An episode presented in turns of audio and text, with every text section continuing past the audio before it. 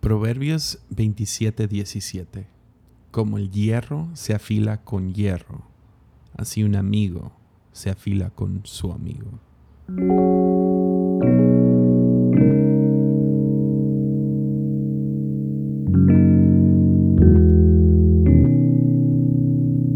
Ser una persona sin filo significa ser una persona opaca, irrelevante, sorda o francamente aburrida.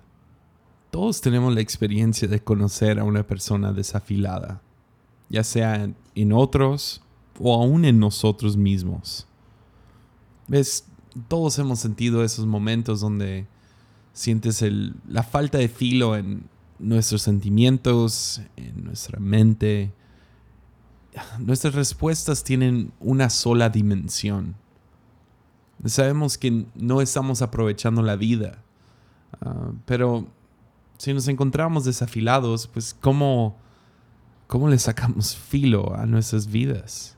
¿Cómo logramos alcanzar lo mejor que podemos ser, encontrar todos los colores y formas y, en otras palabras, filo a diferentes áreas de nuestra vida?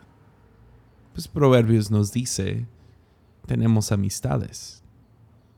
Es una persona ah, se encuentra con la otra, intercambian emociones, diálogo, y encontramos ahí en la amistad, encontramos lo, lo complejo, lo profundo y lo increíble que podemos ser.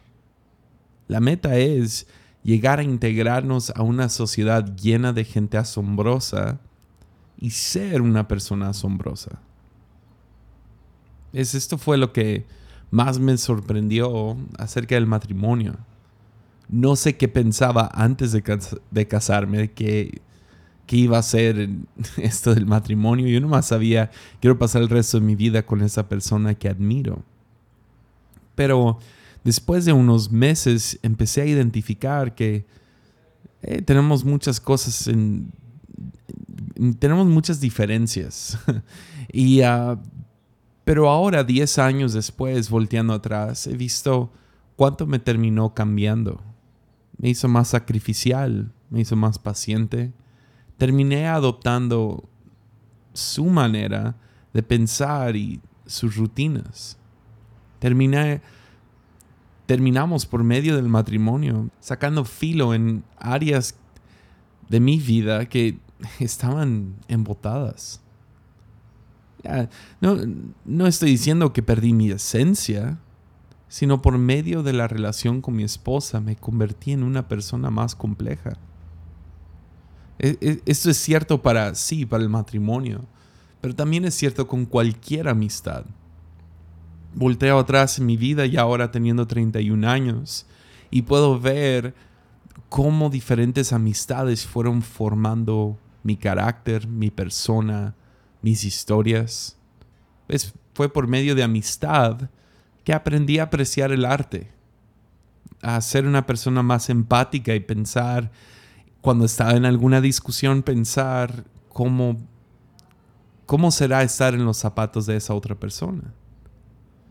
Pues fue por medio de amistad que aprendí a pensar más grande, soñar más grande, tener visión más grande.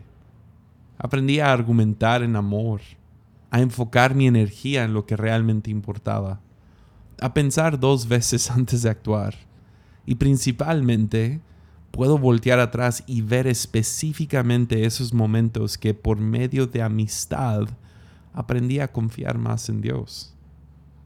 Ha sido por medio de amigos que le he encontrado más complejidad a la vida, más dimensiones no es aburrido, no es irrelevante, no, no sé, hay más sabor.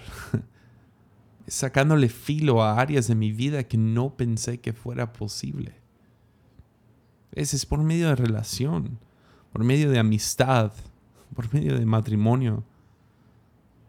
Que amigos nos, nos forman. Hasta me atrevo a decirlo así, nos santifica. Y lo podemos ver así. Es Nuestros cuerpos son desarrollados con ejercicio. Nuestra apariencia puede ser desarrollada por medio de decoración. Nuestras mentes son desarrolladas por lo que ingieren, pero principalmente son desarrolladas por el pensamiento. Pero nosotros, ¿quiénes somos? Solo se desarrolla en relación con otra persona. Es la manera que nos sacamos filo. Podrías decir que el aislamiento es una experiencia opaca que desafila a aquellos que viven en él. No somos formados hasta que nos encontramos en contacto con alguien que nos afila. Entonces, hoy, la víspera del 14 de febrero, un día donde reconocemos nuestras amistades, donde reconocemos el amor, ¿podrías pensar en algunas amistades que te han formado a ti?